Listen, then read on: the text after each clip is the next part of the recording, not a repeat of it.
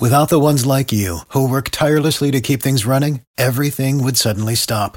Hospitals, factories, schools, and power plants, they all depend on you. No matter the weather, emergency, or time of day, you're the ones who get it done. At Granger, we're here for you with professional grade industrial supplies.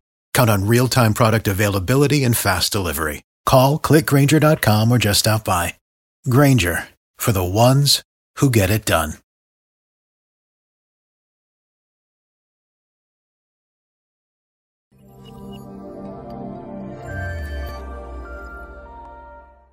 Bonjour et bienvenue dans cette nouvelle émission de l'économie expliquée par mon père en présence euh, Du père. du père. Mais sans Euh, le DAF. Mais sans le DAF parce que pour tout vous dire en ce moment, j'ai euh, je suis un peu souffrante, j'ai ce qu'on appelle une cruralgie qui me fait euh, qui me fait très mal à la jambe et j'ai mis mon chien en pension. Chez moi. Voilà, donc euh, il, euh, il, il ne vient plus au bureau parce qu'il ne peut pas, il ne rentre pas sur la, la DAF mobile, euh, à savoir le vélo de Charles. voilà. Maintenant, ou mon scooter, ni l'un ni l'autre, Mais tu devrais acheter une sorte, tu sais, j'en ai vu dans le quartier, c'est adorable. C'est des sortes de petits vélos avec devant un, petit, endroit où Oui, tu, où tu peux le mettre les. petit endroit, ton chien, il est bel homme. hein. Ah bah il fait 20 kilos, oui, je te cache pas. Donc. oui, mais à l'époque, tu faisais ça. On, a, on était sur le vélo à Londres et tu mettais Edouard euh, sur le porte-bagages. derrière, C'était le porte-bagages. Mais j'ai vu des chiens aussi qui avaient les lunettes de Snoopy. Là. Ça, c'est adorable. Oh, j'aimerais tellement qu'il ait ça. Il serait, il serait trop mignon. Enfin, donc aujourd'hui, on va vous faire une, une petite émission de questions que j'ai récoltée, euh, que je récolte tous les mois sur euh, la page YouTube et sur le Twitter de l'Institut des Libertés. Et euh, on va commencer par une question de Thibaut. Euh, qui te, que je trouvais intéressante parce qu'on a fait un graphique que je vais donner à Guillaume pour qu'il l'insère, donc il le mettra là et qui est bonjour, une question sur le sujet européen. L'Italie, qui était au bord du gouffre il y a dix ans, semble désormais en, net, en nettement meilleure posture que la France en Europe au niveau de la dette privée, au niveau de son industrie et donc de son économie en général. Que pensez-vous de l'Italie par rapport à la France désormais? Ah, ça, c'est une bonne question. Ben, si vous voulez, c'est. C'est comparer le. Le, le boiteux et le cul si j'ose dire, mais euh, c'est. euh, mais- On organise un peu la, misère, la misère, On certes, organise- mais euh, si tu veux, j'ai le souvenir oui, de ce graphique que Louis-Vincent m'avait tiré, Oui, oui, oui. où tu voyais la dette de l'Italie, la dette de la France, on est passé au-dessus. Au-dessus, au-dessus. Et donc, comment dire L'Italie a fait de vaillants efforts pour se redresser.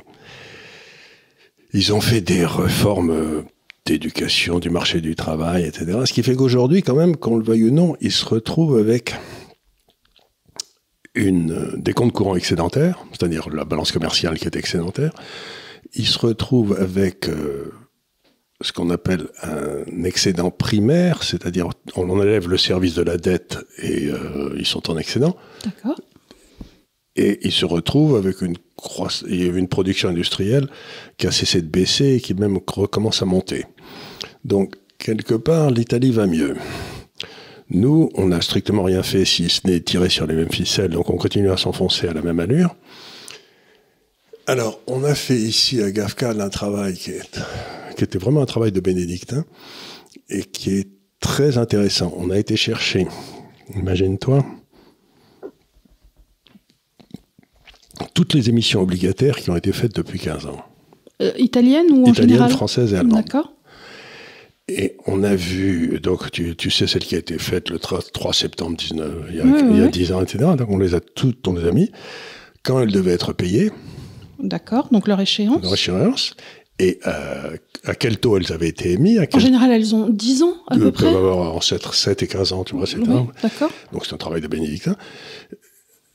Et tout ça n'est pas référencé dans un organisme où on tirerait ça. euh, non, non, non, non, c'est non, les coquins. Aucun, aucun des coquins, bien sûr que non. Non, parce Et- qu'on pourrait imaginer, euh, tu te dire, bah, euh, Oui, état pourrait des faire. dettes, enfin, je sais pas, comme un particulier. Euh, J'imagine que tu devrais appuyer sur un bouton au ministère des Finances, ils devraient avoir ça, mais à mon avis, ils n'ont pas. Et donc, quand la dette arrive à échéance, mettons qu'elle était à 3%, si elle est remplacée par une dette à 4%, ça veut dire que le coût de financement de la dette va augmenter d'un, tu vois ce que je veux dire, Bien ou va baisser d'un selon sûr, les taux, de- comme ça. Et on a fait les calculs, et alors on arrive à des résultats très intéressants. Bon, l'Allemagne devrait, ça devrait passer sans, à peu près. Euh, euh, pas, pas de problème de financement de la dette.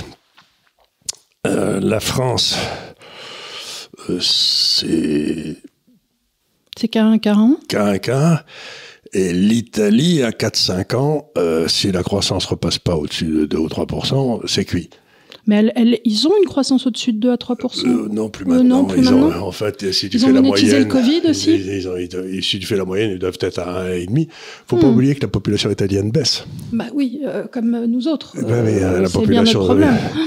Donc, une population qui baisse avec une productivité qui monte pas beaucoup, bah, c'est difficile de faire plus de 1%. C'est, euh, Oui. Parce qu'en principe, la croissance du PIB, c'est la croissance de la population. Euh, plus la croissance de la productivité. Donc Voilà. 2% de population, 2%, ça te fait 4%.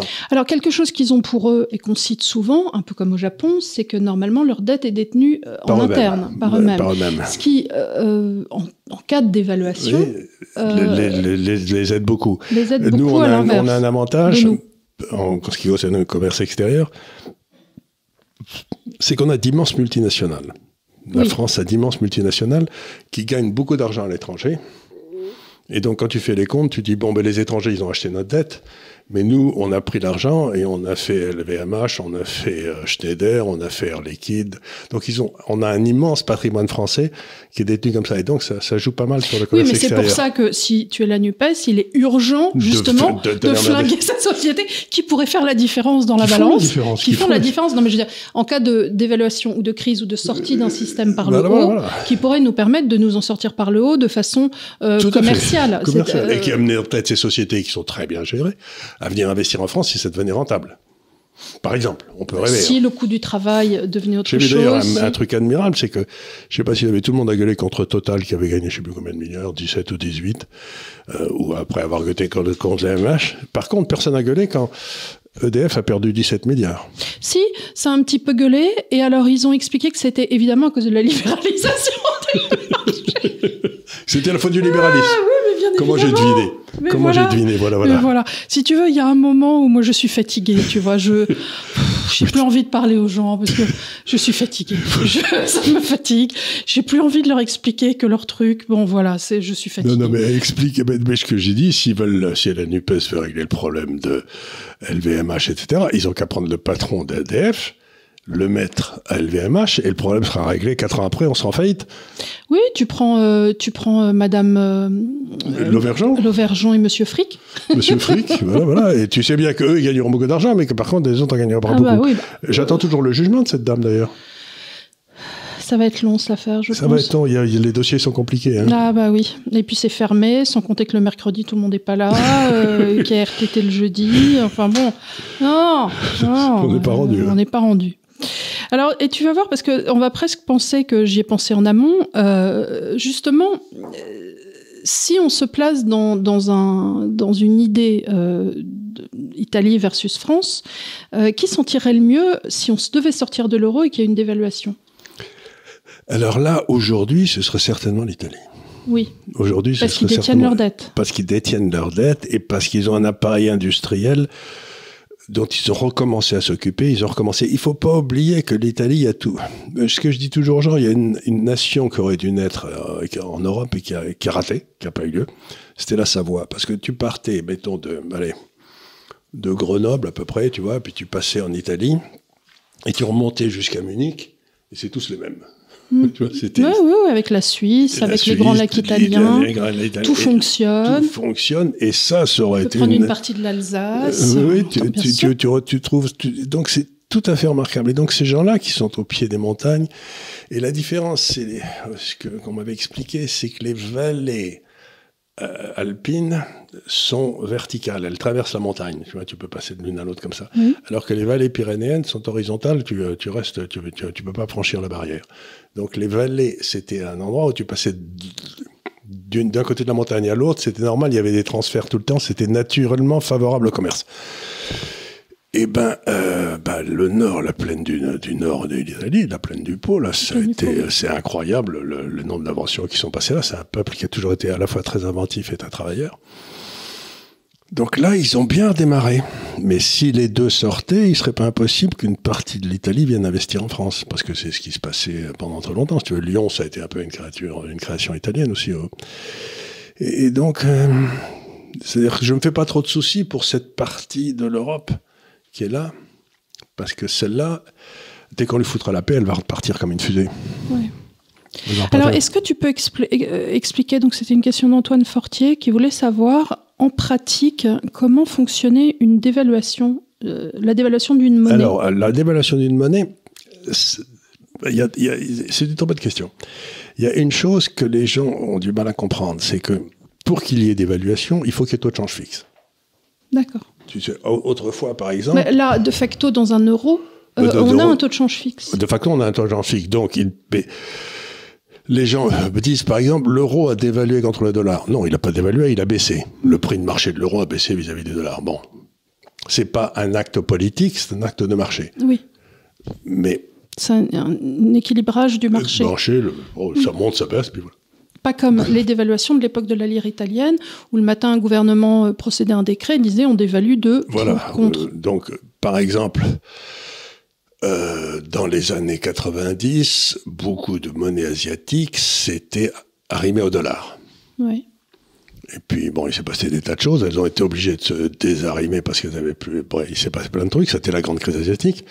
Et à ce moment-là, ces monnaies asiatiques ont perdu 50%. Tu vois, c'était une dévaluation. Elles étaient à un taux de change fixe sur le dollar.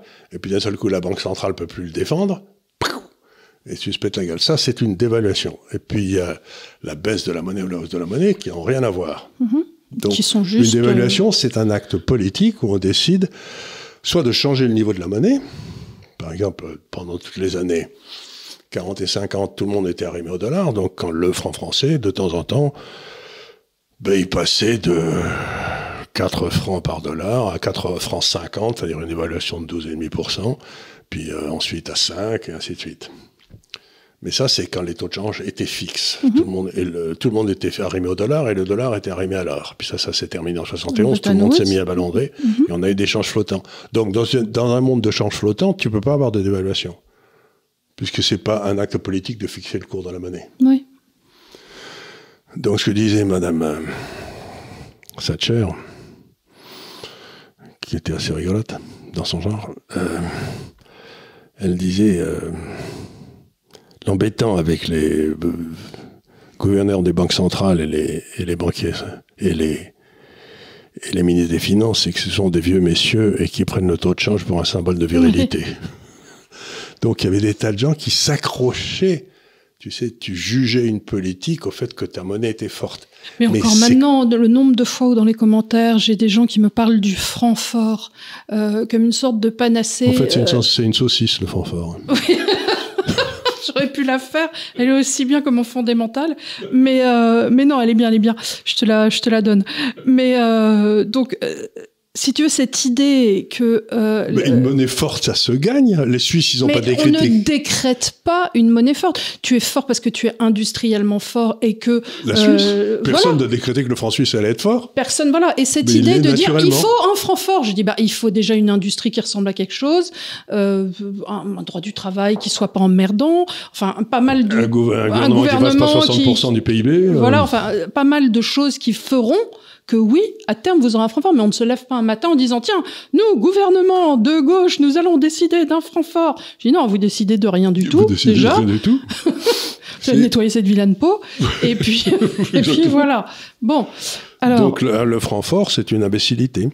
Mais une de plus, euh, ça fait partie du langage de ce bon euh, et si quelque euh, chose, d'ailleurs, et si quelque chose, le fait de euh, artificiellement gonfler une eh ben, monnaie empêche les exports. Ça empêche les exports et ça emmène tout le monde. Euh, si le franc doit valoir, je ne sais pas combien, 3 Deutschmark, plutôt le, le, Deutschmark vaut 3 francs, ben, si on le met à 2, ben, il y a toute une série d'entreprises qui vont aller se coller à, en bah Allemagne. Parce que donc c'est ce qu'on a fait. Bien sûr. Donc, pour des raisons politiques, on a plus qu'on a, on s'est dit que si on crée une monnaie forte, ça allait automatiquement forcer les entreprises à, devenir plus efficaces, etc. Mais en même temps, on faisait les 35 heures. Alors, euh, donc ça marchait pas. Et donc les gens de l'entreprise s'est dit bon, ils font les 35 heures, ils me mettent une monnaie à un taux de change pas possible, je vais aller mettre mon usine en Allemagne. Oui, c'est ce qu'ils ont fait. Ou euh, on le rappelle, le l'horaire de travail euh, et le coût du travail n'est absolument pas le même. Euh, et donc, on se tire nous-mêmes une balle dans le pied en regardant toujours vers l'Allemagne en nous disant c'est notre modèle économique et en ne tirant pas les leçons de. Mais ce, et que, ce que pourtant, je ce comprends modèle pas, c'est que question. ce modèle économique, bon, l'Allemagne, euh, c'est très bien, mais par exemple, il y a ce que je me tue à dire, il y a 50% de plus de fonctionnaires en France qu'en Allemagne. Et les gens me disent, donc, si on met une monnaie très chère, ça va forcer le gouvernement à virer tous ses fonctionnaires. Bon. Mais si les Français sont contents avec 50% de fonctionnaires en plus, qu'est-ce qu'ils en ont à foutre du taux de change? Ah non, mais euh, moi, je suis tout à fait d'accord. On peut, on peut collectivement, si tu veux, c'est C'est exactement. un choix des Français d'avoir plein de fonctionnaires. Ben voilà. Mais il faut simplement, dans ces cas-là, que les gens en, en pleine mesure de, de comprennent de que leur monnaie sera moins forte que la monnaie allemande. Voilà. voilà. Et après, qu'ils aillent pas pleurer parce qu'ils peuvent pas aller euh, à Bali ou, euh, ou j'en sais rien. Parce que Dieu sait qu'il y a des Gaulois qui crapahutent euh, à l'étranger. Euh, euh, Sur, voilà. sur le sur Mais le- c'est comme l'histoire de la retraite. À la rigueur, moi, je- si tu veux, le reste de l'Europe prend sa retraite à 67 ans. Si on veut collectivement décider d'un système où on prendrait notre retraite à 64 ans et qu'on l'autofinance et qu'on et, Et à la rigueur, euh, à la on touchera moins. on, touche, on touchera moins, mais on le fera collectivement. Moi, je dis pourquoi pas. C'est, c'est le principe d'une décision en collectivité. Euh, on l'a tous fait. On dit bon, bah moi, je trouve que bon, mais il faut qu'on le fasse en raison et Mmh. pas euh, en force euh, au bout d'un moment. Et puis, voilà. Et puis euh, on peut peut-être consulter le peuple encore une fois parce qu'il Bah, a peut-être ça des serait idées- pas mal. Ça serait Il pas y a mal. peut-être des idées. Non, mais il pourrait dire oui ou non. Puis ensuite, ben, le souverain aurait parlé. Ben, ça, c'est aux autres après de s'a- de s'ajuster. de s'arranger, de faire les, les, les 4 par 3 qu'il faut, les. Voilà. ce que je sais, enfin Voilà, de pas faire tellement rentrer difficile. les, les bouts-fils dans les carrés. euh. Donc tout ça, on retrouve toujours la même chose, c'est un désir. La décision est imposée par le haut et on dit l'intendant suivra, démerdez-vous. Oui, c'est ça. ben, l'intendant suivra, démerdez-vous. Moi, j'ai toujours cette image, si tu veux, quand tu vois des enfants jouer avec des, tu sais, les sauts Fisher Price, Oui. et puis ils ont des ronds, puis ils essaient de le faire rentrer dans le carré. Et tu te dis, mais tu peux taper dessus toute la journée, hein, Oui, ça, ça reste un rond que tu essaies de faire rentrer dans un carré. Ah, parce ça que j'ai vu d'ailleurs euh, sur YouTube que je- bah, non c'était sur TikTok ça c'était beaucoup mieux j'aime beaucoup TikTok parce qu'il y a plein de plein d'animaux peut-être parce que je la regarde d'ailleurs et euh, il Oui, y c'est avait il y un de- corbeau qui jouait à ce jeu Oui, il le faisait super bien. Il le faisait faisait super bien. il les mettait dans les bons Oui, oui, trous oui, oui, il avait tout à fait le triangle dans le triangle vert, Oui. le, le rond il dans était le marrant rond. il, avait était... parfait il était vachement T'es doué sûr hein. que c'était un corbeau? Ouais, je crois que c'est un corbeau Je crois que c'était un merle. Ah, c'est peut-être un merle enfin c'était un de ces oiseaux quoi donc je me suis dit bah Avec un il moi le j'y faisait très arrivais pas quand- moi j'arrivais pas quand j'avais 20 ans Et alors il avait l'air de s'éclater. Hein. Euh, oui. il, avait tout à fait compris le jeu. Euh, oui tout Mais à pas besoin de l'expliquer. Non, non. C'est incroyable, Incroyable. les animaux. Ouais, hein. ouais, ouais. Tout- ce qu'ils comprennent, on, on mesure pas tout ce qu'ils comprennent. Alors, écoute, il y a Roméo qui, euh, bah, dans la suite de cette question, te demande, bon, d'abord te remercie pour ton travail, notre travail. Il est jeune étudiant en économie et il se demande si la France pourrait à nouveau redevenir une puissance mondiale. Alors, je ne sais pas si on peut dire une puissance mondiale. Je dirais en tout état de cause qu'elle peut, si elle cessait de faire ces imbécilités à laquelle elle se livre depuis longtemps, elle pourrait à nouveau redevenir une puissance d'équilibre. C'est-à-dire, euh, c'est ce que De Gaulle avait essayé de faire pendant longtemps.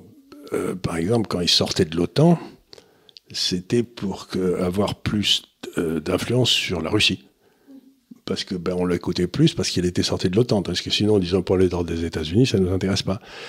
Et toute la politique de la, des présidents qu'on a quasiment depuis Chirac, quoi, Chirac, euh, Sarko, Hollande, etc., ça a été que la France cesse d'être une puissance d'équilibre et devienne une puissance d'appoint des États-Unis.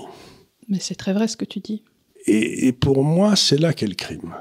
Parce que la France, normalement, en- comme ça, vu de loin et dans le brouillard, ça doit être la puissance la plus importante de la Méditerranée, par exemple. Tout à fait. Mm. C'est parce que, ben non, on, Bah, on est, on est partout. Euh, on est partout.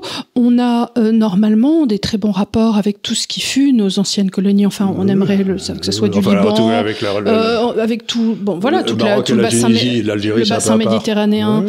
euh, bah, le Liban, Ouais. autrefois la Syrie quand c'était encore la Syrie. des, des chrétiens là-bas. Voilà, donc en Syrie. euh, on Et donc, on représentait avait- encore quelque chose euh, diplomatiquement. Et il y avait beaucoup de gens qui, dans la région, nous acceptaient comme une puissance d'équilibre, justement, parce que ben, on y avait été toujours. Puis on était là historiquement. On était là historiquement, puis on n'avait pas fait du mauvais boulot dans ce boulot d'équilibre. Et là, on a complètement trahi, sous prétexte- on a essayé, c'est pas, Sarko avait essayé de créer son truc de la Méditerranée, etc., mais ça n'a jamais marché. Puisque une, une politique étrangère, ça dépend d'une nation, ça dépend pas d'un truc comme l'Europe qui n'existe pas. Je suis d'accord. Et donc, euh, je vois pas, par exemple, les Scandinaves, tu leur parlais de puissance d'équilibre dans la Méditerranée, bon, ils, il prenait un air euh, un peu nerveux, puis les Allemands, ils n'en ont rien à foutre de la Méditerranée. euh. Donc, on a complètement raté ce coche de puissance d'équilibre pour, euh, pour la Méditerranée. Et Alors c'est intéressant parce que j'aimerais ouvrir plus loin. Est-ce que tu penses pas que quelque part, en ratant ce coche de la Méditerranée, euh, on s'est quel- affaibli. on s'est affaibli et on a quelque part aussi dans ce conflit ukrainien, Oui. russo-ukrainien, perdu le coche de la diplomatie. Où Oui. est la diplomatie aujourd'hui? Et voilà, c'est un truc. Ce que tu dis, c'est une. Les Chinois, euh, me dit ton frère, qui les connaît mieux que moi, bien que j'ai passé un peu de temps, ils ont une expression pour la diplomatie. Il dit quand on doit négocier avec quelqu'un, il faut essayer de marcher avec ses chaussures pendant une journée ou deux. Par là, ils veulent dire qu'il faut se mettre dans la peau de l'autre pour comprendre exactement ce qu'il demande. Pour, Bien euh, sûr. Parce que si on arrive dans la diplomatie en disant moi je représente le bien et vous vous êtes vous êtes le démon, euh, vous représentez le mal, euh, ça va pas nous amener loin quoi. Non, tu n'as. Mais dans toute négociation, je veux dire, si tu te mets dans une négociation, je sais pas pour un divorce, pour pour euh, un contrat, tu dois réfléchir et te mettre dans À la peau des euh, deux de- parties. Pour pas- comprendre ce que l'autre peut lâcher et ce qu'il peut pas lâcher. Voilà, et en général, tu fais ce qu'on appelle un measure. Tu dis voilà le plus haut qui pourrait lâcher, Voilà. voilà le milieu qui sera acceptable, voilà le plus bas que moi, en tant que négociateur, je suis prêt à accepter. Et tu essaies de faire ça pour les deux, et tu trouves quelque chose entre la zone grise qui se trouve entre les 60% et les 30% ici, et puis voilà, tu Et fais un tu- ratio. essaies- voilà.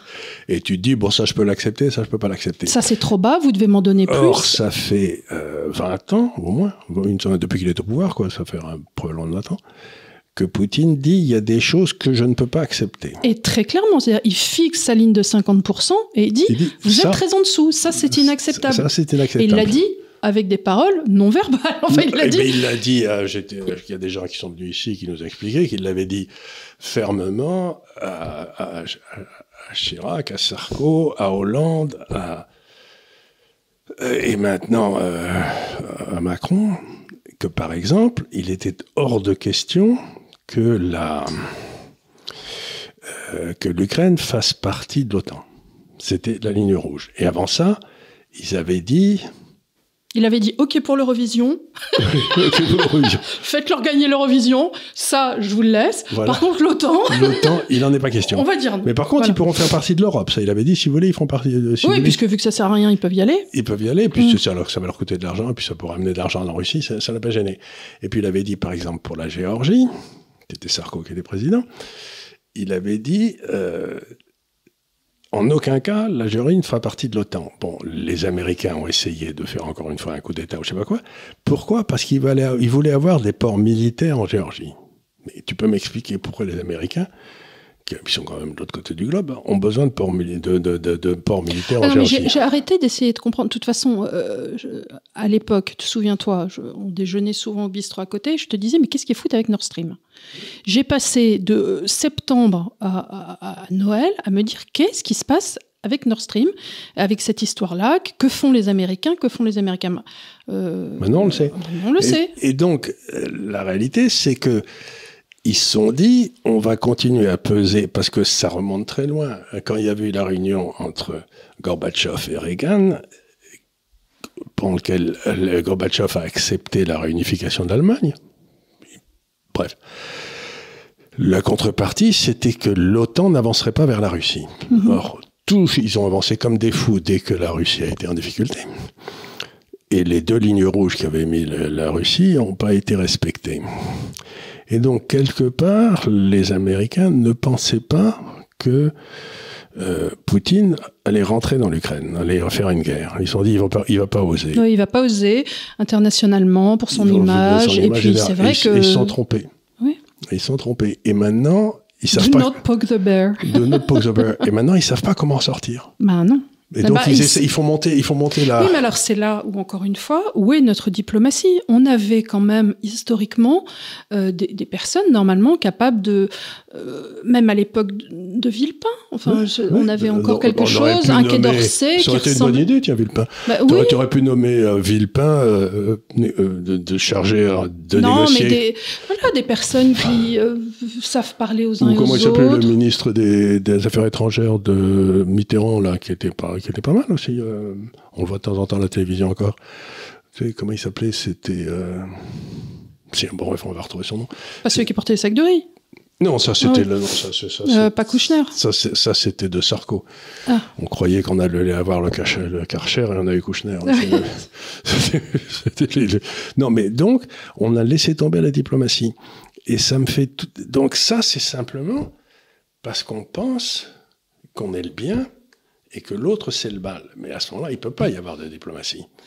Et ça me rappelle exactement ce qu'on a fait avec euh, l'Afrique noire sous Jules Ferry, etc. Tu relis les grands discours.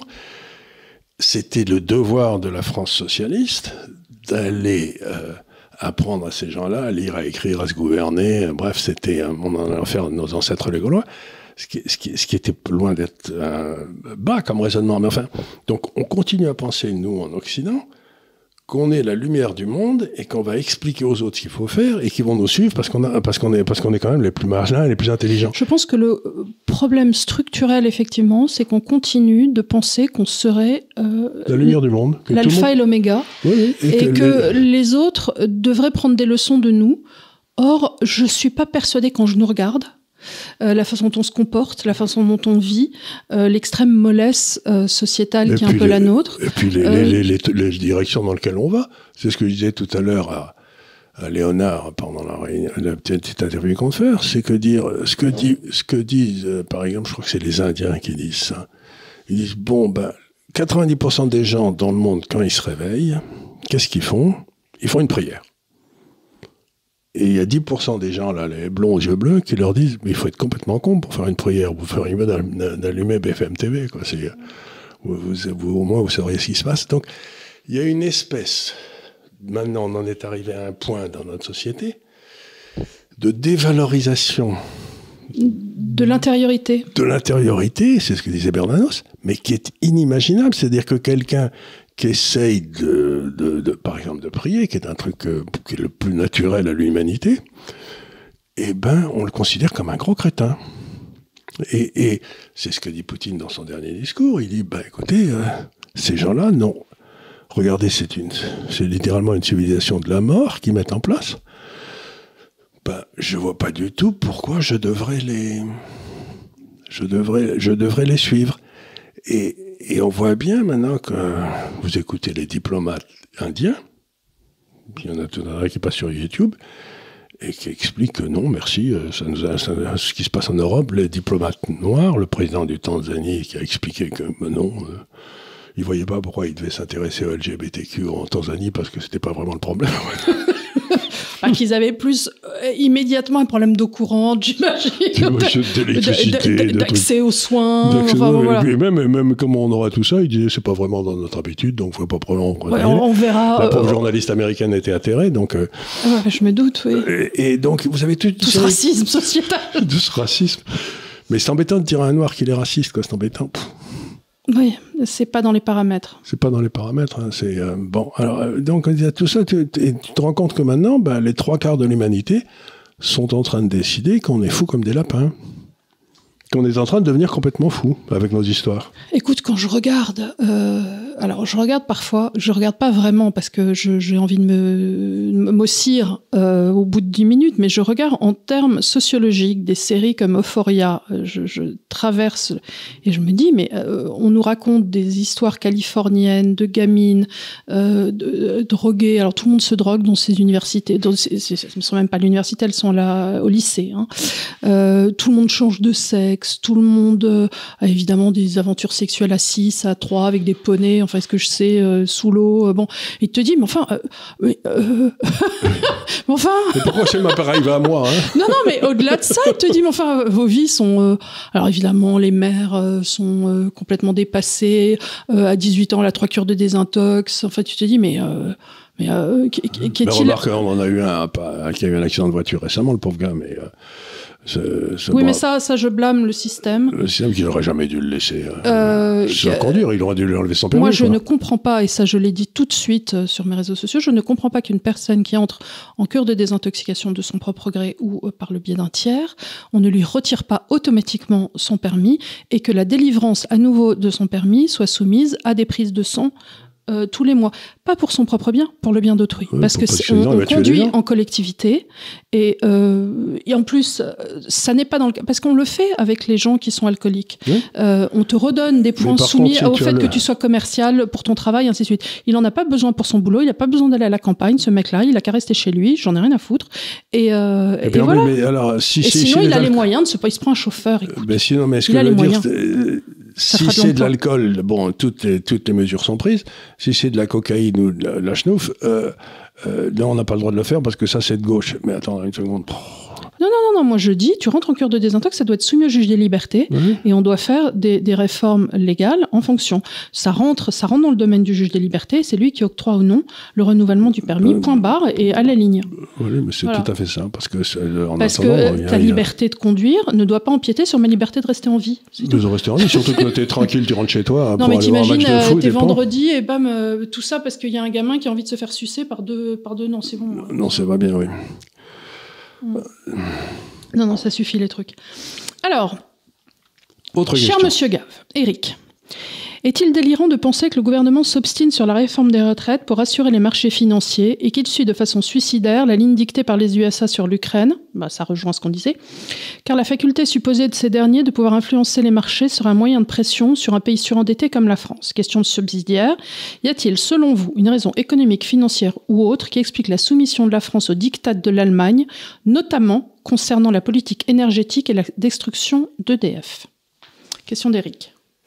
Euh, Là aussi, c'est une très bonne question. Parce que euh, force est de constater qu'on on- on est forcé de se demander, étant donné leur nullité crasse quand même, parce qu'ils voudraient qu'ils feraient pas aussi. Alors, il n'y a, que deux- y a que deux possibilités. Bah, Il y a, mettons, les trois possibilités.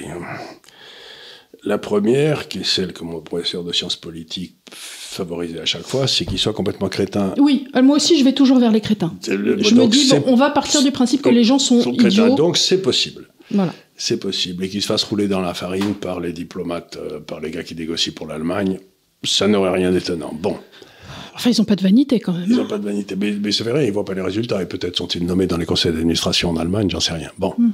première, première possibilité. La deuxième, c'est que l'Allemagne et les États-Unis ont peut-être des choses extrêmement compromettantes dans leur dossier sur un certain nombre de, un certain nombre de personnes de notre personnel politique. Ils les font chanter ou quelque chose, oui. Bah, il leur dit ce serait dommage que ça oui, paraisse. que ça sorte au grand jour et puis euh, on Euh, sort ça serait dommage, trucs, vous oui. savez, euh, moi on m'a beaucoup dit quand Mitterrand avait proposé, avait fait son grand discours sur les, les missiles qui étaient à l'Est, etc. Tu te souviens, au Bundesbank, etc. C'est que l'ambassadeur américain était venu le voir, il lui avait été venu Cher ami. Cher ami, voilà, voilà le dossier qu'on avait sur vous à Vichy, qu'on avait conservé précieusement. Donc ce serait embêtant s'il sortait maintenant, quoi. Donc, euh, bon, pas impossible, hein, ce sont des choses. euh, Oui, oui, bah écoute, euh, quand, on était dans la haute finance, etc., il y a peut-être des trucs qu'on a fait, ça serait embêtant si ça se sachait, si ça se Mhm. savait, quoi. Bon, voilà. Bon. Bah, ne serait-ce que le.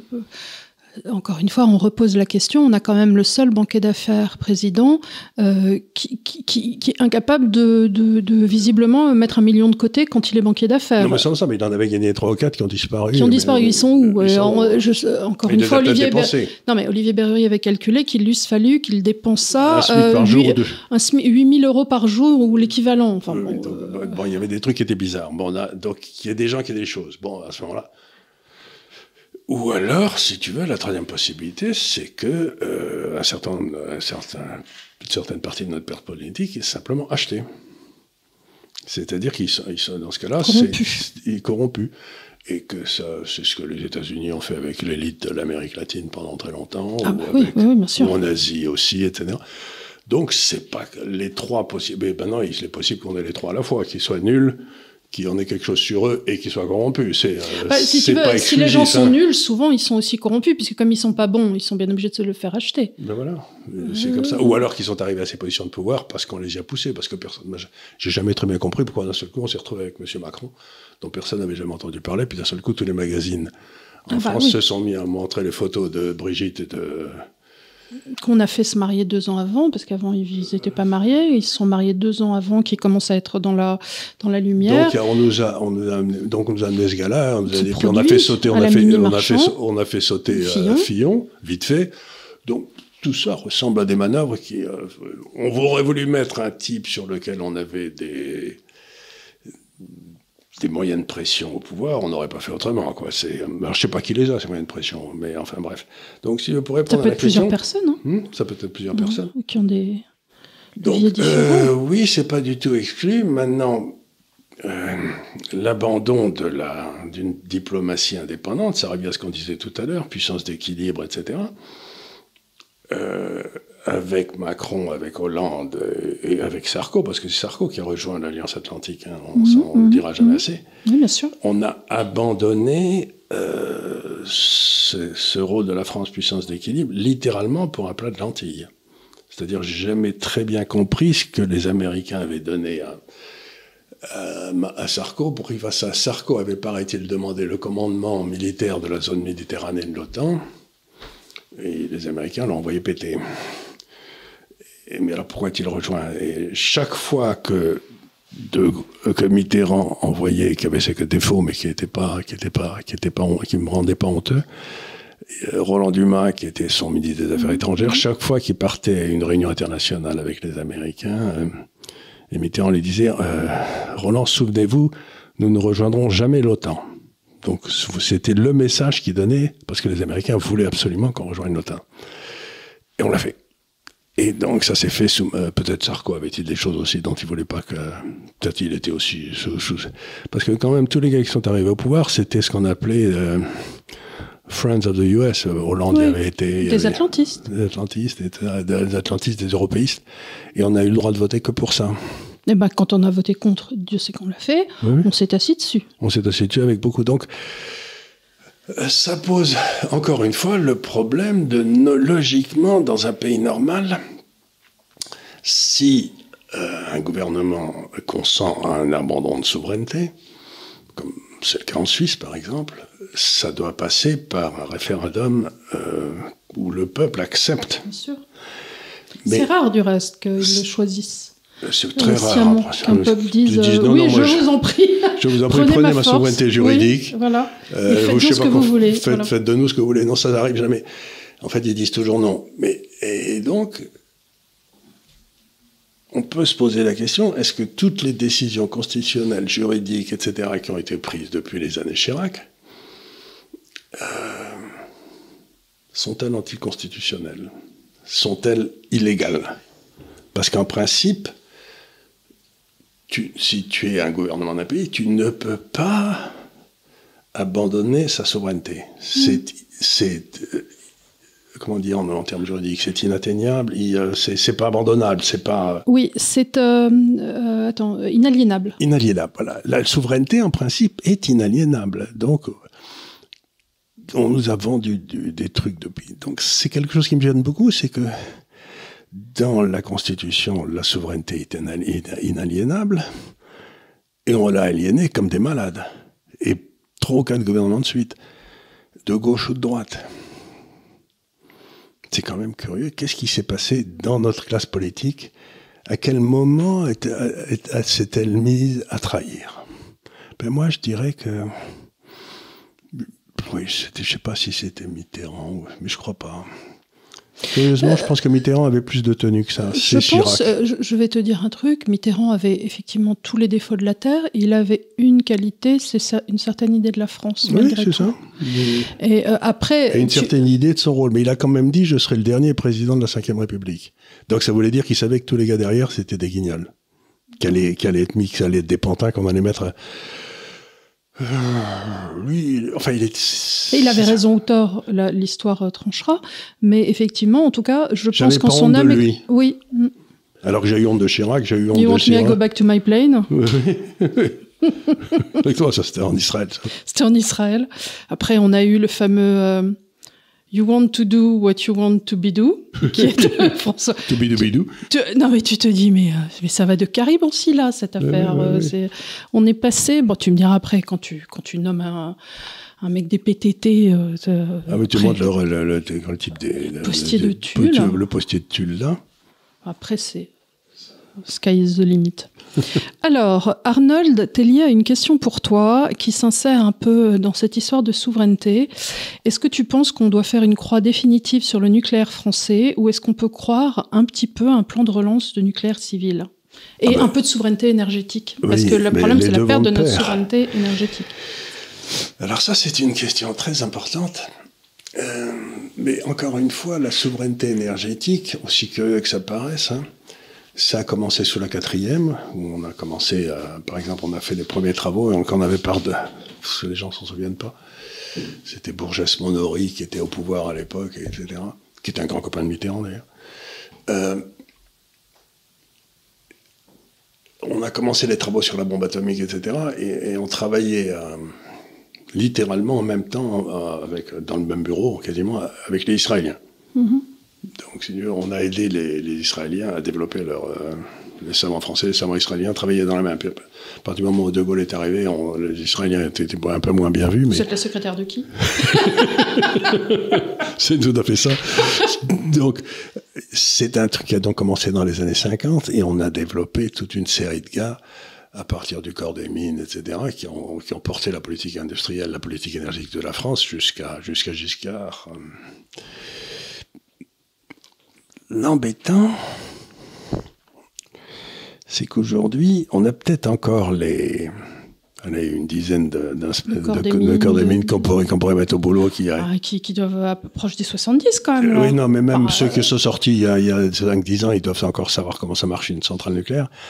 Mais on n'a plus les, corps- les corps, les arts et métiers, qui étaient, dans le fond, c'était, les corps des mines, c'était les, les généraux là en haut, puis le type qui disait, allez, on sort de la tranchée, on va commencer à bou- boulot bidonner. Ils ont, tous les arts et métiers, ils sont partis faire autre chose.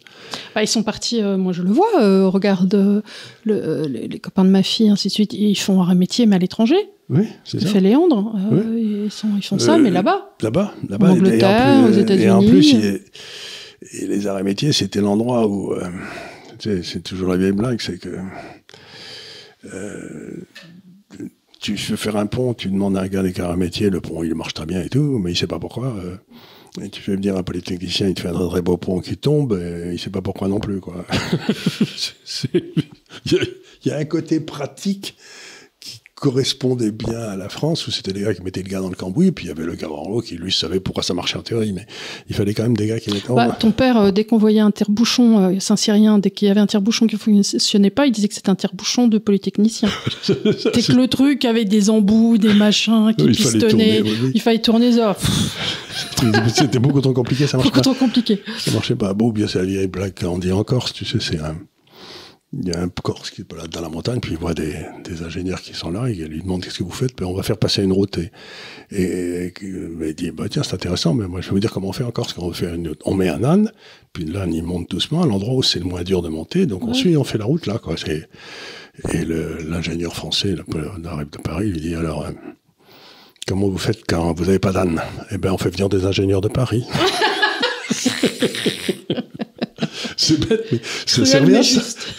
Alors que sans vouloir faire de mal aux gens, un peu les ânes, c'était les, les- c'était les qui étaient les, qui, qui étaient le, gars. Et puis on n'en a plus, on n'a plus de fondeurs, on n'a plus de. Donc il faudrait vraiment un plan national de reconstruction du nucléaire et euh, de tous les ingénieurs, le, maintenant le- le- les types les plus brillants en maths, etc., ils vont tous à, à Londres gagner de l'argent dans le trading. hein. Oui, et les, les Et c'est Français sont très. euh, euh, Enfin, les, fonds sont très friands de français forts en maths. Ben voilà, ben Donc, bien sûr, ils trouvent on est des applications. en maths. Ouais. Je veux dire, il y a trois nations qui sont bonnes en maths, les Russes, nous et les Indiens. Eh ben, tu les trouves partout dans les tables de trading à Londres. Mm. Des Russes, des... Donc, mais maintenant, si tu gagnes euh, des cent et des mille à Londres en faisant du trading, et que tu euh, et que tu gagnes pas un rond en étant à l'EDF, ben, tu vas rester sur ta table de trading. Bah, encore, euh, tu peux choisir, si tu as un métier passionnant, Oui. de pas gagner. Mais encore faut-il que ce soit passionnant et que tu te trouves pas derrière Marcel euh, qui t'empêche de faire avancer ta carrière et qui te fait faire des trucs. euh, Non seulement ça, mais il faut, euh, aussi que, il faut aussi que ça se passe sans que la semaine prochaine, euh, il y ait une élection cantonale et qu'on décide qu'il faut prendre en compte le vote euh, Oui, voilà. écolo et que toi, ta carrière va s'arrêter parce qu'il y a, il y a 3% de Il faut gars qui qu'il y ont... ait une visibilité. euh, parce que Que c'est tu pas le sens le pouvoir d'avoir. politique derrière lui. Oui. Euh, quelque part, on a l'industrie nucléaire française a été la seule à avoir le pouvoir politique derrière elle pendant 30 ans, et puis maintenant, ça a été remplacé par les Chinois, quoi. Et les Voilà. Indiens. Voilà. Les Chinois et les Indiens, ben maintenant c'est eux qui, sont, qui font Donc, tout. en gros, si on voulait être euh, actif sur cette question, ça passerait déjà par une volonté politique et par un traitement, bien que je Mais déteste mettre le politique. Oui, maintenant, qui- maintenant, maintenant, oui, pas parce maintenant. que euh, Parce c'est qu'on comme nous a dit qu'on allait doubler ou tripler c'est comme un tanker, hein, quand tu arrêtes le flux, euh, ça, ça met des kilomètres avant de Ah bah, s'arrêter. tu- Et ben maintenant pour relancer, il euh, va falloir euh, Le pétrolier, mettre il les est gaz. échoué. Hein. Oui, bah, oui, oui, oui, là on Il est a- il Exxon Valdez, hein, voilà. là c'est. Et là, il y a le patron de Peugeot qui a fait une déclaration. Bon, il a gagné, je sais pas encore, 15 ou 16 milliards d'euros, c'est très bien aussi. Celui-là, s'il faudrait le punir d'ailleurs. Euh, comment il s'appelle? Euh, C'est un portugais d'ailleurs, mais enfin, c'est pas grave. Il a dit alors, nous, euh, quand on lance un plan, parce que c'est une énorme entreprise mondiale, hein, ils ont des usines partout. L'annonce, c'est à peu près 3%. On se met d'accord sur le plan, c'est à peu près 3%. Puis ensuite, 90%, 97%, c'est comment on va procéder dans le détail à mettre euh, le- les usines ici, comment on va changer les CRC. Donc, il y a tout un travail de comité, etc. Et ça prend littéralement un an ou un an et demi pour descendre du plan qui fixe les grands objectifs jusqu'à... euh, Ça me paraît normal. mais c'est normal.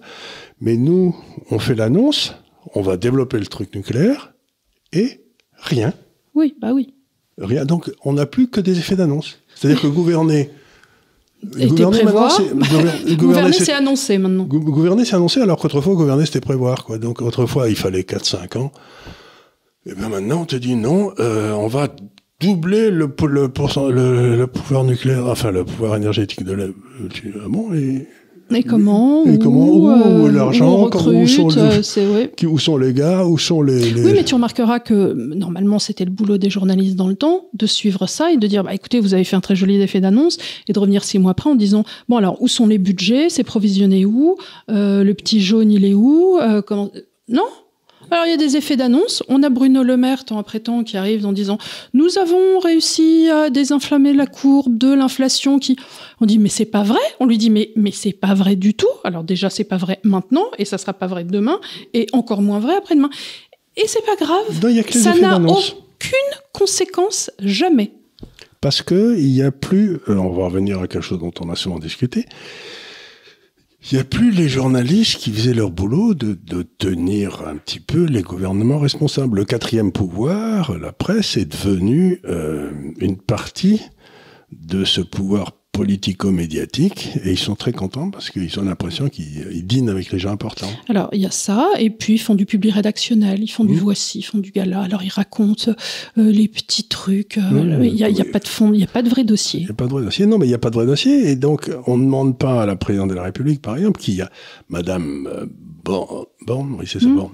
Sœur sourire, je l'appelle. Sœur Sourire, oui, c'est ça. Sœur Sourire, elle, elle, il y a deux ans, elle annonçait avec fierté que c'était elle qui était responsable de la fer- fermeture de Fessenheim et qu'on allait fermer la moitié des centrales. Deux ans plus tard, la même personne, Premier ministre, décide qu'il va falloir développer le programme nucléaire français.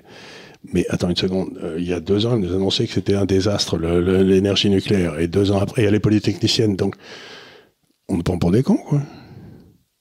Tu vois, c'est quand même extraordinaire de mettre la même personne. C'est comme si tu avais chargé euh, Gamelin du débarquement en Normandie, quoi. Oui, oui. Mais Tu ça. vois, ça les. ça- ça- ça- Non, non, ça se réconcilie très bien dans leur. euh, Dans leur tête, il y a aucun Dans leur problème. tête, il n'y a absolument aucun problème. Mais donc, pour revenir à la question, c'est possible, c'est même extraordinairement souhaitable, mais avec les, le corps politique actuel, ça paraît peu probable. Alors, euh, est-ce alors j'ai une question plus générale euh, de Stéphane, euh, qui te remercie pour ta parole libérale et qui euh, évoque l'export. Elle n'est pas libérale, elle est libre. Elle est libre. Mais là, je pense que c'est plus sur. euh, je veux ça- dire, ça parce que je porte un jugement libéral, parce que les deux vont de pair. Alors, il te pose la question est-ce que l'export est la condition d'enrichissement d'une nation? Non. Et ça, il faut relire les travaux de Bastia et tout, qui est à mourir de rire. Euh, ce qui est la condition d'enrichissement d'une nation, c'est qu'elle fasse ce à quoi elle est bon. Elle est bonne. Elle est bonne. Donc, le mieux qui peut arriver à quelqu'un. Penser que l'export est une euh, est des conditions d'enrichissement d'une nation, c'est suivre un régime mercantiliste. Pourquoi? Parce qu'autrefois, si tu exportais plus que tu n'apportais, tu gagnais de l'or, puisque le règlement se faisait en or. Puis tu le mettais dans ta cave, à la Banque de France et puis tu allais le regarder dans ton temps. Mais j'imagine que dans, son, dans l'esprit, c'est aussi une idée un peu ricardienne, c'est-à-dire de spécialisation de la nation. Donc si toi tu es bon en drap, tu vas te spécialiser en drap, tu vas l'échanger contre du fromage, contre ceux qui font bien le fromage. c'est toujours la même idée. Mais euh, ce qui est euh, important, c'est justement la spécialisation de façon à ce que tout le monde puisse acheter plus de draps et plus de fromage. Tu vois ce que je veux dire? C'est-à-dire que euh, ce qui compte, c'est que, que tu payes tes importations par tes exportations. D'accord. Tu vois, normalement, c'est comme ça que ça se passait. Et puis, dans le temps, si tu réussissais pas à les payer par tes, importations, par tes exportations, tu défilais de l'or que tu avais mis en réserve pour les jours nécessiteux. Aujourd'hui, on file de la dette. Mhm. Enfin, tant qu'on trouve des débiles pour nous la prendre. Hein. Et voilà. Tant qu'on trouve des débiles pour nous la prendre. Donc aujourd'hui, on file de la dette, on file de la dette, on file de la dette. Donc on ne paye pas les produits qu'on importe. On vend des produits qu'on fera peut-être dans le futur. Hein, mais on sait très bien qu'on sera incapable de les faire. Donc on sait très bien qu'aujourd'hui, la dette nous a permis de ne pas prendre des décisions difficiles. Qu'on devrait prendre. Sans compter quelque chose sur lequel vous avez beaucoup travaillé à GAFCAL et dont on reparle, c'est l'extrême fragilité voilà, de ce système comme ça. D'un système d'hyper spécialisation avec des, littéralement des corners complètement laissés ouverts. On l'a vu pour les médicaments, c'est-à-dire que quand on se laisse quelque part dépendant, euh, on va dire, d'un excipient euh, S23C dont on a besoin dans tous les doliprane, arrive le moment où quand il n'est plus fourni, qu'est-ce qu'on fait? Mais Qu'est-ce qu'on fait? On retrouve. Donc, c'est là où toute la qualité du gouvernement, c'est il faut en quelque sorte se spécialiser à, la mort, à mort dans tous les trucs qui sont pas indispensables et faire très attention justement à l'énergie, à la à nourriture. à la nourriture, des domaines dans lesquels on est devenu dépendant. C'est-à-dire qu'aujourd'hui, euh, alors qu'on était autosuffisant en énergie, on importe de bah, l'énergie, et sur l'agroalimentaire également. C'est quand même dingue que nous, nation française, on se retrouve à importer de la nourriture. C'est incompréhensible. Nous, nous, nous, c'est incompréhensible. Alors que le, le deuxième, attends, oui, le deuxième exportateur mondial de nourriture, c'est la Hollande. Donc tu te dis. Alors qu'ils ont quoi Trois serres Alors qu'ils ont trois serres à une époque où l'énergie est chère. Donc tu te non dis. Mais... ça, mais tu te dis c'est un tout petit pays. Nous, avec les espaces immenses qu'on a et tout, qu'on a réussi à foutre avec, en notre agriculture. Avec des terres formidables, avec absolument tout. Ce qu'il y a d'extraordinaire avec la France, c'est que ils ont réussi à foutre en l'air notre énergie, qui était quand même un, immense succès, on était les meilleurs au monde, et notre agriculture, où on était aussi les meilleurs au monde. Parce que Mais bien sûr qu'on est les meilleurs. On a, regarde notre territoire, on a tout. On a à la fois de la pêche, on a la Méditerranée, on a les terres très riches de Normandie, on a la Beauce, la Brie, la Picardie, on a enfin, tous ces trucs qui, structurellement, on est les meilleurs. C'est qu'aussi, on a le plus grand littoral au monde, à part les États-Unis, je crois, tu vois, parce qu'on a une côte très découpée, et on réussit pas à avoir un port. C'est incroyable. On ne réussit pas à avoir un port, tout ça, parce que les ports ont été toujours gérés par les ingénieurs des ponts, et que les ingénieurs des ponts trouvent qu'ils sont les meilleurs et qu'ils n'ont pas besoin de faire quoi que ce soit pour que ça se développe. Donc, donc tu regardes ça et tu te dis, mais jusqu'à quand les élites françaises font-elles vont-elles empêcher ce pays de vivre normalement? Parce que ce sont des criminels. Littéralement des criminels. ils condamnent le peuple à la misère par la propre incompétence. Moi, ça me rend triste parce que tu vois, j'ai des enfants qui sont en âge de, de, de, de, vivre et je me dis, elles vont probablement être condamnées à ne pas vivre dans un pays que j'adore, que je trouve le plus beau du monde, parce que des gens idiots le maltraitent. Et elles vont être obligées sûrement de vivre à l'étranger. Bon, elles auront des bonnes vies, je pense. Mais pourquoi elles peuvent pas vivre dans leur pays, ces petites? Hein? Parce, que parce que simplement, il y a il y, a, des gens qui sont situés du côté de Bercy qui n'en ont qu'une idée. Par exemple, tu peux dire que la crise hospitalière d'aujourd'hui a été créée de toutes pièces par Bercy. Quoi. On avait quand même aussi un système de santé normalement qui voulait dire quelque chose. il nous coûtait un max, certes, il nous coûte toujours un max, mais maintenant on n'a même plus le service. Maintenant, il n'est pas rare d'entendre des personnes qui passent 48 heures sur une civière dans les couloirs. L'éducation qui était quand même aussi... à l'os eh ben, C'était aussi une des grandes réussites de la France. La montée de l'éducation populaire, c'était une des grandes réussites de la Troisième République.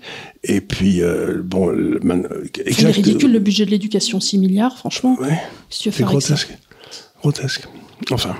Donc, si tu veux, le vrai problème, c'est comment se débarrasse-t-on de ces gens-là Qui ont piqué toutes les richesses et qui continuent de le faire. Et qui ont capturé le système politique. Bien sûr. Et médiatique. Et médiatique, complètement. Donc, euh, les Français ne savent même pas où, se tourner, donc ils vont plus voter. Non, et si tu veux, le problème, c'est que dans ces cas-là, il y a des espèces de, phénomènes de, glaciation, mmh. et les gens cristallisent sur des épiphénomènes qui sont pas forcément Sur les, lesquels les on essaye de les faire cristalliser. quoi. Voilà, voilà. Et j'ai toujours peur parce qu'on a vécu les années 30 et on va pas refaire les heures les plus noires, ainsi de suite. Mais l'humain est ainsi que Bah, T'as besoin d'un bouc émissaire T'as si besoin d'un bouc émissaire, c'est c'est bah, c'est c'est c'est René Girard. Girard, et, et on, a tous tendance à s'engouffrer Mhm. là-dedans. Et il faut vraiment euh, quelque part garder ces réflexes de chrétien, d'humain, Ben voilà. euh, peut-être d'homme de la cité, et de se dire Mais- non, ah, gardons-nous d'aller trop vite dans trop ces vite, jugements. Mais on sait parfaitement que euh, sont responsables tous ces gens qui sont, euh, par exemple, euh, il y a André Berkoff qui a fait une excellente émission sur, je sais plus quel. euh, euh, euh, NGO là, qui doit, qui doit s'occuper des, des gens en France qui sont dans la misère la plus absolue, etc. Ah Donc, bah, les- euh, les- les, les choses des migrants euh, oui, euh, non, mais un autre, mais enfin, une Hmm. spécifiquement. je- 80 Oxfam, millions, enfin, quelque 80, chose, 80 oui. millions, 80 millions de budget donné par l'État. Tu sais pour que ça s'occupe de ça. bien sûr. Et ben tout le monde avait voiture de fonction. Le président a été payé 250 000. Tout le monde était payé au-dessus de 150 000. Tout le monde voyage en business. Tout le monde voyageait en business. Euh, Et avaient des, ils, avaient des cartes de crédit sur, dans lesquelles ils pouvaient tirer. Donc il a donné tous les chiffres, ce bon André. On l'a vu pour Haïti aussi. Et hein, on l'a vu pour Haïti, c'est pareil. avec on a- les Clinton et compagnie. Clinton hein. qui ont pillé le- le- les 4 milliards de dollars. Donc, il y a des gens dont la spécialité est, dans nos États, de piller les troncs dans l'église. Et, et, pers- et personne ne va jamais après ces gens-là. Et j'ai envie de leur dire, mais Parce qu'ils arrosent aussi. non, parce qu'il y a beaucoup de gens autour. Et je sais pas, je sais pas pourquoi ils sont intouchables. Mais il y a la spécialité du gouvernement aujourd'hui, c'est de piquer l'argent des pauvres. Mm. C'est leur but, c'est de piquer l'argent des pauvres. Et ils ont pas honte d'aller piquer dans le tronc de, de Monsieur le curé. Et je me dis, mais jusqu'à tout, jusqu'à où descendra-t-on du point de vue moral, quoi? C'est qu'autrefois, les gouvernements, ils avaient quand même une vague idée du bien commun. Enfin, je sais pas. Je sais pas, il y a quelque chose qui se passe dans notre pays qui est une, un effondrement. Si tu voles, c'est pas grave.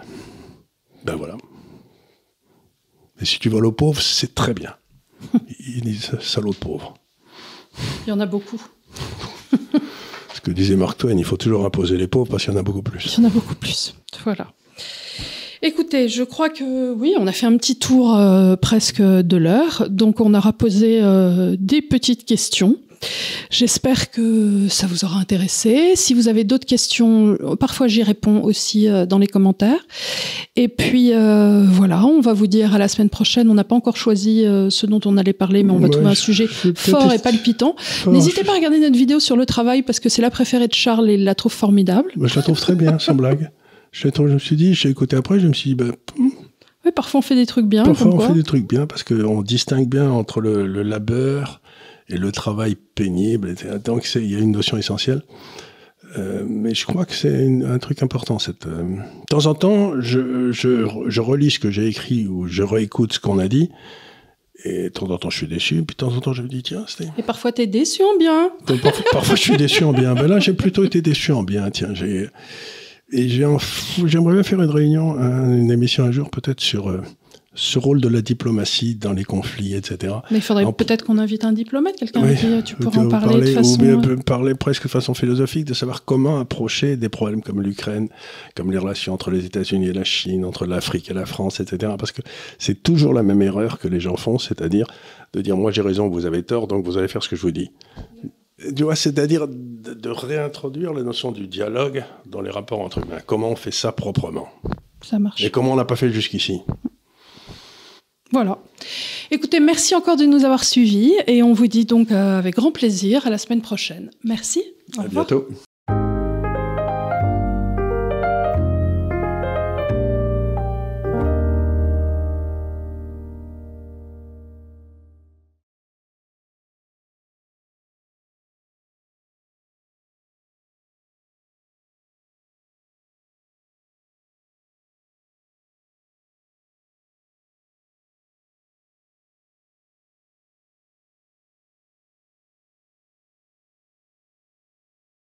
Without the ones like you, who work tirelessly to keep things running, everything would suddenly stop.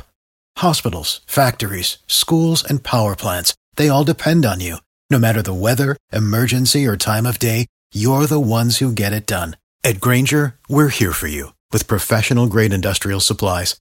count on real-time product availability and fast delivery. Call clickgranger.com or just stop by. Granger for the ones who get it done.